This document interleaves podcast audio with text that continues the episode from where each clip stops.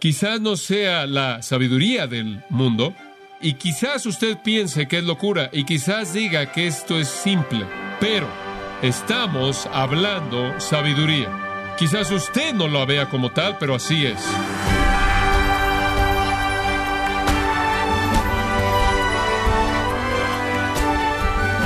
Le saluda su anfitrión Miguel Contreras, dándole la bienvenida a Gracia a vosotros con el pastor John MacArthur. El filósofo y novelista español Jorge Santayana hizo una observación interesante de la sabiduría humana y dijo, casi cada dicho sabio tiene un opuesto, no menos sabio, para balancearlo. Pero cuando hablamos del balance de la sabiduría de Dios, ¿cómo lo describe la Biblia? Bueno, el día de hoy John MacArthur nos muestra el poder transformador de la palabra divina, parte de la serie La insensatez de Dios, en gracia a vosotros. Ahora, Pablo ilustra el hecho de que él no cree en la necesidad de la sabiduría humana ya para el capítulo 2, versículos 1 al 5. Él dice, ¿se acuerdan cómo fue cuando yo llegué a ustedes? ¿No vine con excelencia de palabras? Versículo 1. ¿O sabiduría? Versículo 4. Ni mi palabra ni mi predicación fue con palabras persuasivas de humana sabiduría. Versículo 5. Yo no creía que su fe estuviera fundada en la sabiduría de los hombres, en otras palabras, Pablo dice, ustedes pueden ver que no dependí en absoluto en la filosofía humana. Yo no dependí en la sabiduría humana por la manera misma en la que vine a ustedes. Eso es obvio. Versículo 2. Pues me propuse no saber entre vosotros cosa alguna, sino a Jesucristo y a este crucificado. No vine ustedes con algunas palabras sofisticadas o filosofía sofisticada. Vine ustedes con simplicidad. Como pueden ver, el Evangelio no necesita que se le agregue la filosofía humana. Dios no necesita la razón del hombre, la innovación del hombre. Todo en el Evangelio viene realmente de manera muy simple. El predicador viene en Corinto como Pablo llegó y presenta a Cristo ya el crucificado. Es muy simple. De hecho, él dice es tan simple que es locura. ¿Se acuerda de eso?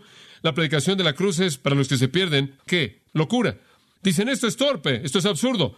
¿Quieres decir que esperas que nosotros intelectuales, con toda la sabiduría que hemos adquirido y toda la educación y todas las filosofías sofisticadas, ¿quieres decir que esperas que creamos que en algún punto, en algún momento, un hombre muere en una cruz y ese es el clímax del destino humano? Y he oído a personas que dicen lo mismo en la actualidad. Dicen, eso es para niños pequeños y mujeres de edad, ¿verdad? Ningún hombre inteligente creería eso. No lo puedo aceptar. Muchas personas me han dicho eso. Y cuando Pablo viene y cuando usted viene y dicen, no predicamos sabiduría humana, ellos dicen, claro que sí, lo que usted tiene es locura.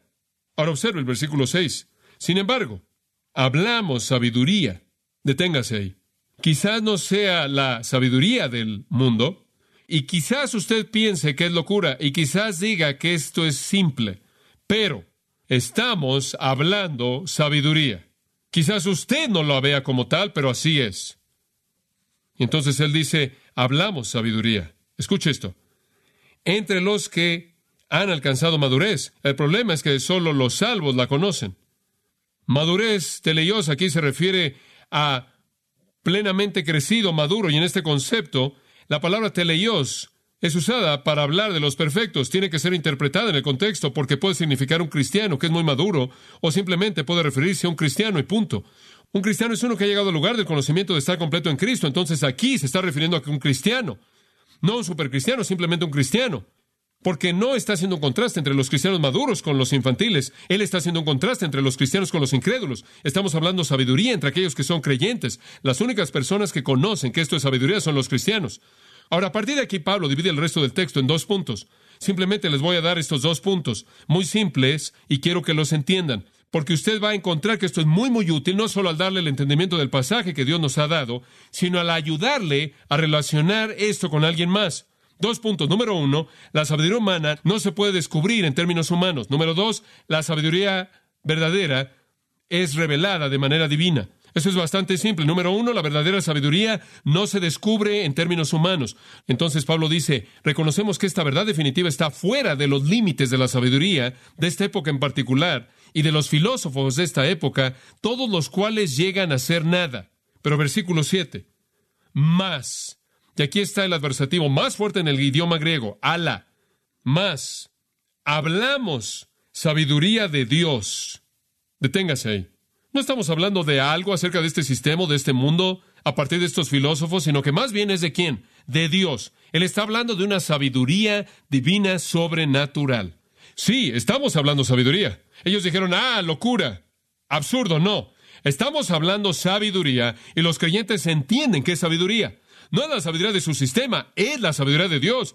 Y la razón por la que no le entiende, versículo 7, es porque hablamos sabiduría de Dios en misterio, la sabiduría oculta. La razón por la que no la puede conocer usted, el hombre no conoce la sabiduría de Dios, es porque Dios no le ha concedido al hombre conocerla. Él la ha colocado fuera de los límites de la capacidad humana. Dice usted, pero ¿cómo es que no pueden saber? ¿Cómo es que esto estaba escondido? El versículo 9 le da la respuesta. Antes bien, como está escrito. Y aquí él cita lo más probable de Isaías 64.4. Él dice, cosas que ojo no vio ni oído yo, ni han subido en corazón de hombre, son las que Dios ha preparado para los que le aman. ¿Alguna vez ha oído ese versículo antes? Es el tipo de versículo que usted se memorizó cuando era niño, ¿verdad? Y sabe una cosa, como tantos versículos que memorizamos, lo memorizamos fuera de contexto. Yo me acuerdo que aprendí que ese versículo se refería al cielo, ¿se acuerda de eso? Cosas que ojo no yo, ni oído yo, de el resplandor del cielo, ¿se da cuenta? Eso no tiene la relación más remota al cielo primordialmente. Encuentra algo aquí en el contexto acerca del cielo. Está hablando aquí del cielo. Está hablando aquí de ignorancia, ¿no es cierto? Él no está hablando de cristianos que no pueden saber cómo es el cielo. Él está hablando de incrédulos que no tienen la capacidad de saber cómo es la salvación. Este es su punto.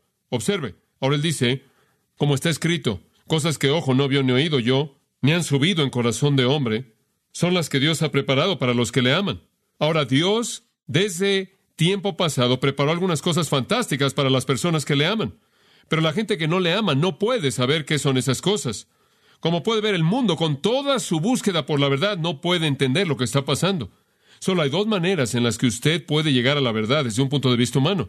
Solo dos maneras en las que un humano puede llegar a una conclusión acerca de la verdad. Número uno es objetivo. Número dos es subjetivo. Número uno es por el método empírico externo. El segundo es por la razón o la lógica. Eso es todo. O es empírico o es racional. Aquí viene la primera. Como está escrito, cosas que ojo no vio ni oído yo. Ahora, si usted va a ver la verdad objetiva, solo hay dos maneras en las que usted puede asimilar la verdad objetiva. A través del ojo, del oído, ¿verdad? Así es como usted adquiere la verdad. Bueno, recuerde algo. A través del ojo humano y a través del oído humano, toda la verdad no puede pasar. No. Cosas que ojo no vio ni oído yo. Ese plan de Dios preparado para aquellos que le aman. No se puede observar externamente, no puede descubrir a Dios.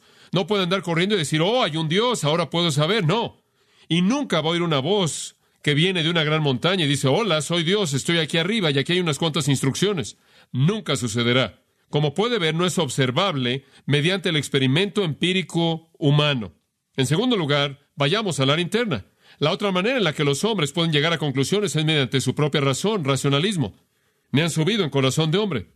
Corazón simplemente significa la mente. Usted no puede conocerlo externamente a partir de un hecho objetivo no la puede tampoco conocer internamente a partir de un proceso de pensamiento subjetivo. Usted no puede llegar a Dios mediante la observación o mediante el racionalismo. Eso realmente no nos da esperanza, ¿verdad? Dios tiene un gran plan para aquellos que le aman. Dios lo ha escondido, no es conocido por los filósofos de esta época. Eso es probado por el hecho de que si hubieran conocido eso, no habrían ejecutado a Jesús. Y toda persona que continuamente rechaza a Jesús prueba de manera continua, continua, continua que no puede conocer la verdad, ¿verdad? ¿No es cierto? Pueden tratar mediante experimento encontrarla, pueden tratar mediante lógica el encontrarla, pero no la van a encontrar porque no es conocida por ellos mediante eso. Ese es el primer punto que creo que Pablo presenta de manera clara. La sabiduría de Dios no se puede descubrir por la mente humana. Punto número dos. Y este lo veremos rápidamente. La verdadera sabiduría es revelada por el Espíritu Santo. Como puede ver, si usted no puede salir y encontrar a Dios, Él tiene que venir con su información. Nunca olvidaré, cuando estaba en preparatoria, fui a visitar a una niña que tenía un pulmón de hierro. Y era algo terrible. Y no creo que se ve tanto como en ese entonces, pero es terrible ver a alguien con un pulmón de hierro. Y no podía evitar más que pensar, claro, era un niño, claro, y podía ir y ver a esta niña hermosa en un pulmón de hierro todo el tiempo. ¿Se acuerda de esas cosas que eran como un ataúd que estaban bombeando algo? Usted sabe, lo que venía esa persona venía de afuera hacia adentro, ella no iba a ningún lugar, a ningún lugar en absoluto. Bueno, Esa es una ilustración apta del hombre natural. Él está dependiendo del pulmón de hierro de sus propias incapacidades. Cualquier cosa que viene a él, alguien se la trae desde afuera. Él no va a ningún lugar y ese es el punto de Pablo. El Espíritu Santo ha invadido la caja en la que el hombre está encerrado y la ha invadido con la verdad. La verdadera sabiduría es revelada mediante el Espíritu Santo. Ahora observe que hay tres pasos en el proceso. Revelación, inspiración, iluminación. Tres grandes verdades cristianas. En primer lugar, revelación. Esto es maravilloso. Observe, realmente le va a emocionar el saber esto. Versículo 10. Pero Dios nos la reveló a nosotros por el qué? Espíritu. Lo que nunca podríamos haber llegado a conocer por nosotros mismos, Dios ha hecho posible al llegar a nuestra pequeña caja cerrada y dijo, aquí. Dios ha invadido nuestro pulmón de hierro y ha depositado la información. Wow, revelado, apocalipto. Quiere decir, revelar algo que previamente había estado escondido. Revelar algo que había estado velado. El Espíritu Santo hace eso. Eso es revelación, revelar. El Espíritu Santo está ahí arriba en el cielo. Dios dice, tengo unos cuantos hechos y quiero que esas personas allá abajo en la tierra conozcan. El Espíritu Santo, quien es el agente de transmisión de la Trinidad, toma la revelación, muy bien, tengo la revelación, y Él nos la trae. Eso es revelación. Él tiene el cuerpo de verdad listo para ser depositado. Dice usted, bueno, ¿por qué es que el Espíritu hace eso? Observe el versículo 10. Porque el Espíritu todo lo escudriña, aún lo profundo de Dios. Él es el que conoce las profundidades de la mente de Dios. ¿Quién está mejor capacitado para revelar a Dios? ¿No es cierto? Eso no significa que Él es ignorante de algunas cosas, que Él tiene que escudriñar, investigar para encontrarlas. Él también es Dios y Él conoce todo. Eso simplemente significa que Él es el que penetra el ser interno de Dios, el mismo Espíritu de Dios.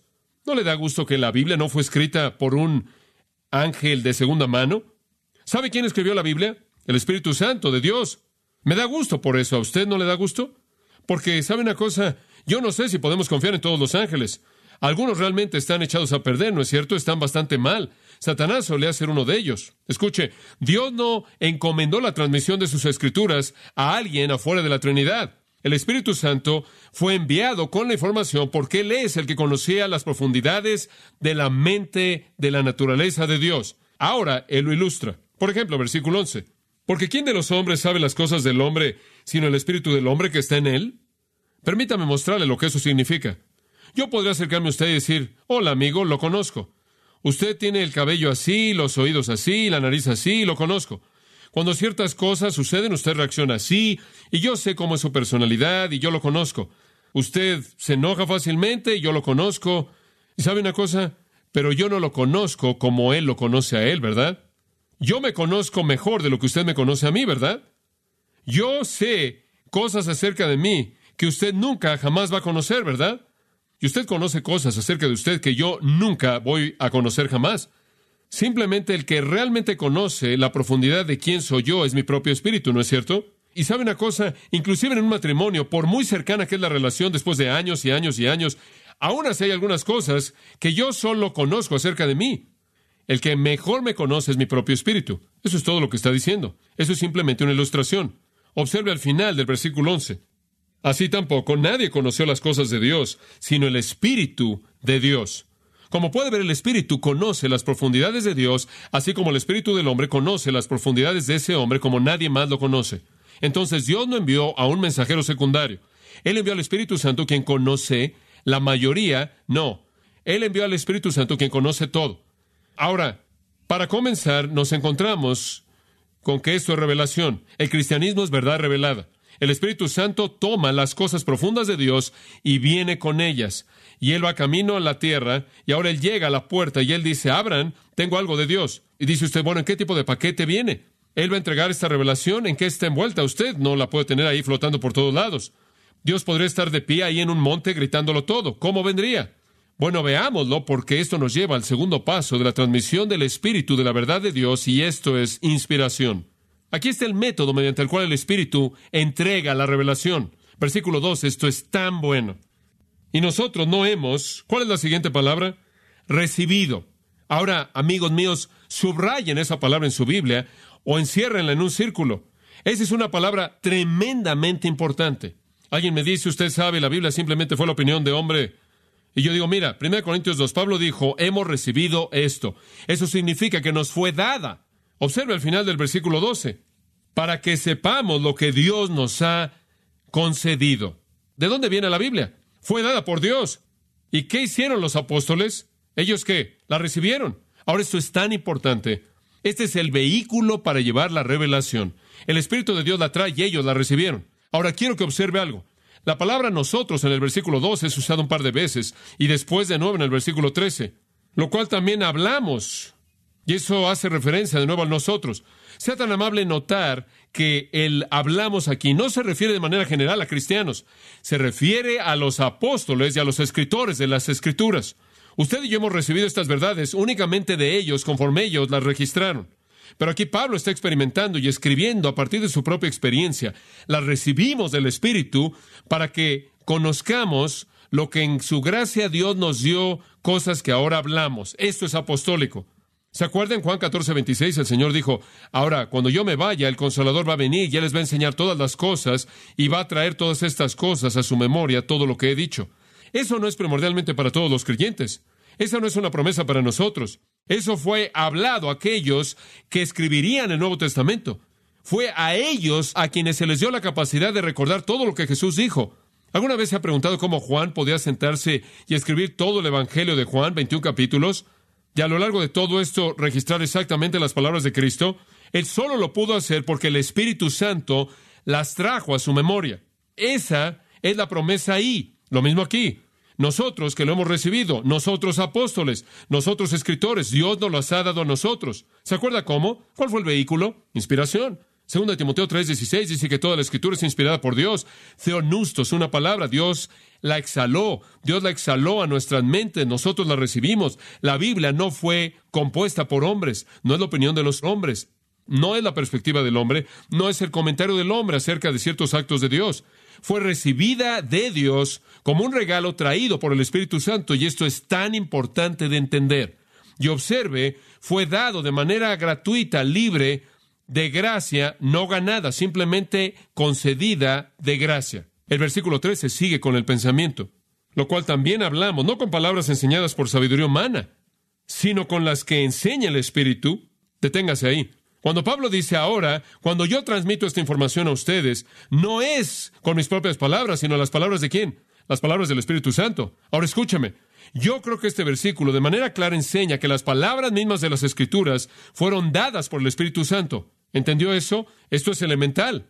Esto es lo que llamamos inspiración verbal. Algunas personas dicen, bueno, Dios inspiró los pensamientos generales y ellos los expresaron en sus propias palabras. Eso es ridículo. Eso niega este versículo. Y en segundo lugar, ¿cómo es que usted puede tener un pensamiento sin palabras? No hablamos, esto lo dice enfáticamente, con palabras enseñadas por sabiduría humana.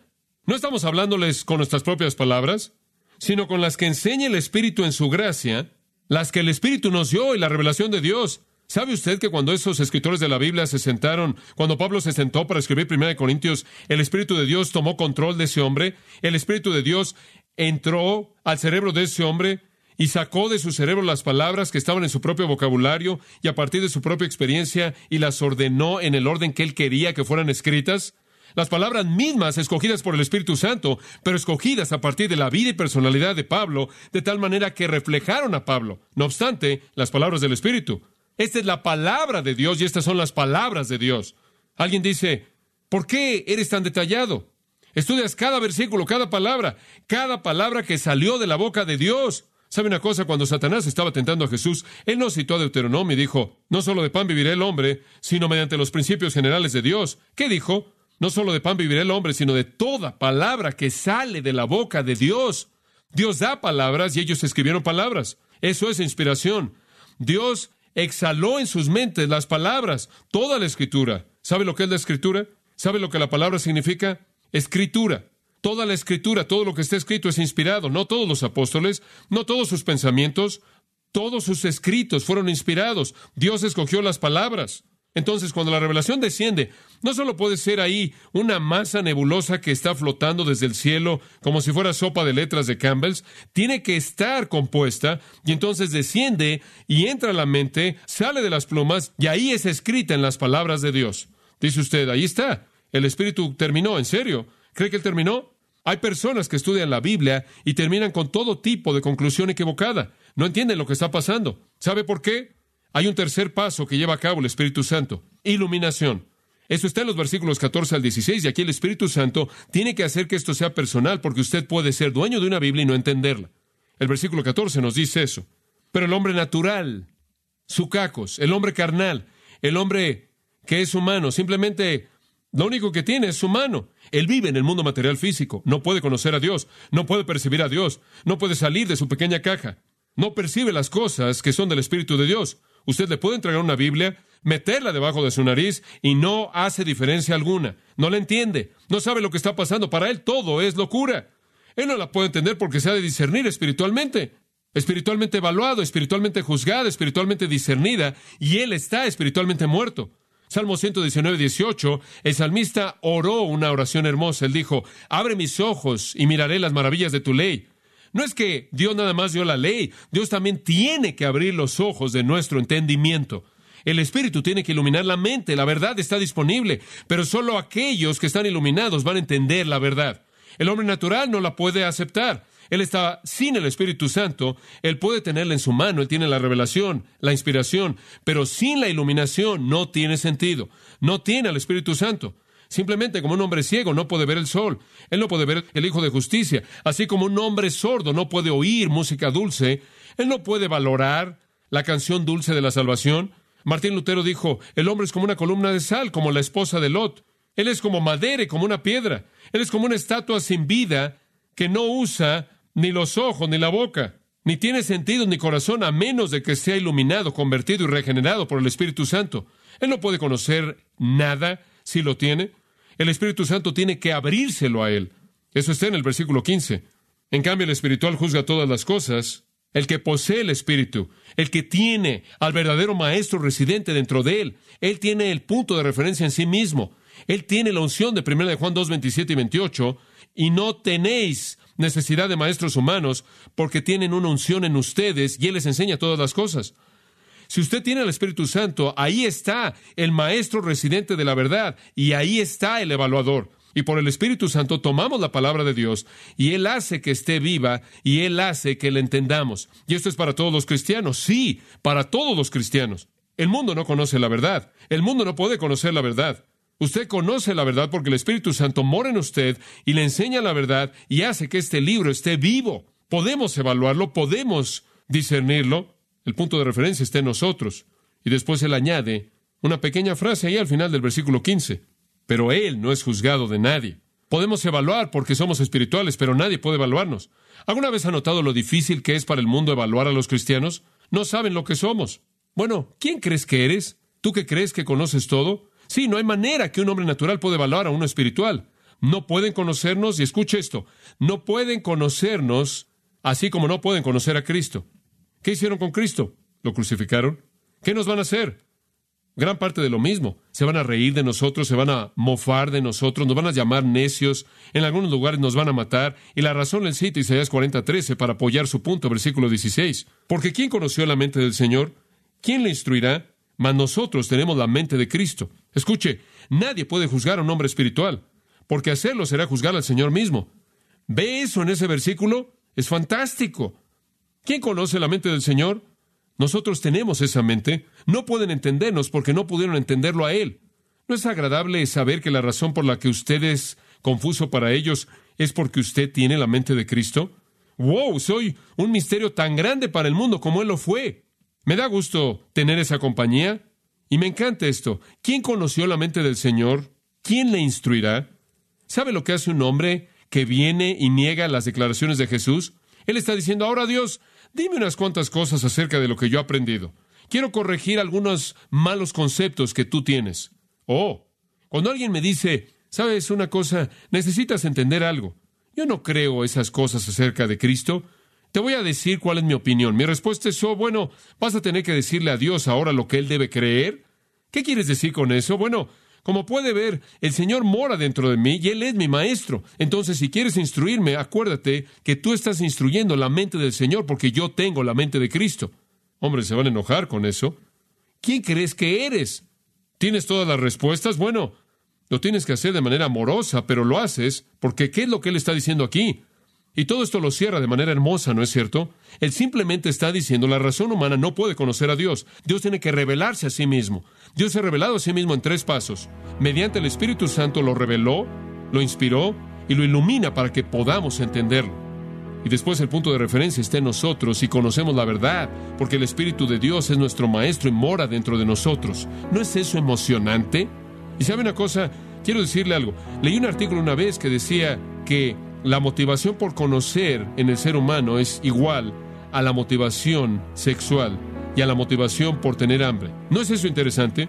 La motivación por conocer. Escuche, si usted quisiera conocer con tanto deseo, como lo dicen, aquí está. Si usted entrega su vida a Jesucristo, Él va a implantar dentro de usted al Maestro residente de la verdad, y usted va a conocer la verdad y la verdad lo va a liberar.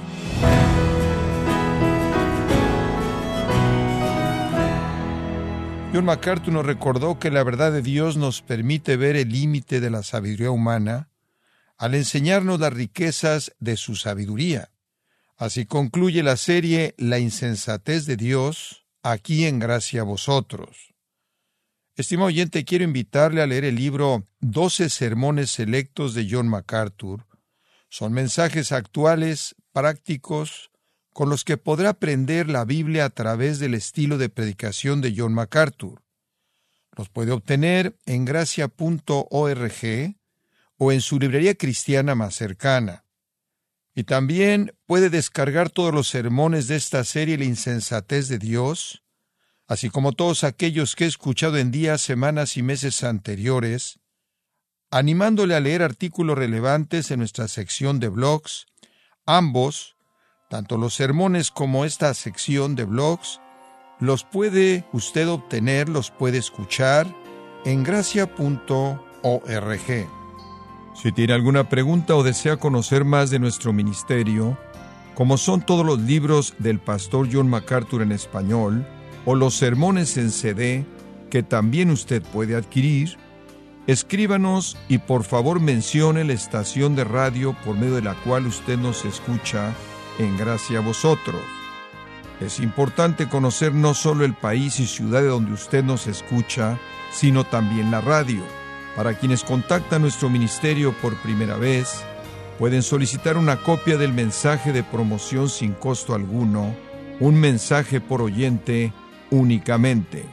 Si usted vive en los Estados Unidos o Puerto Rico, escríbanos a Gracia Vosotros, P.O. Box 4000, Panorama City, California 91412 o puede escribirnos a través del siguiente correo electrónico radio arroba gracia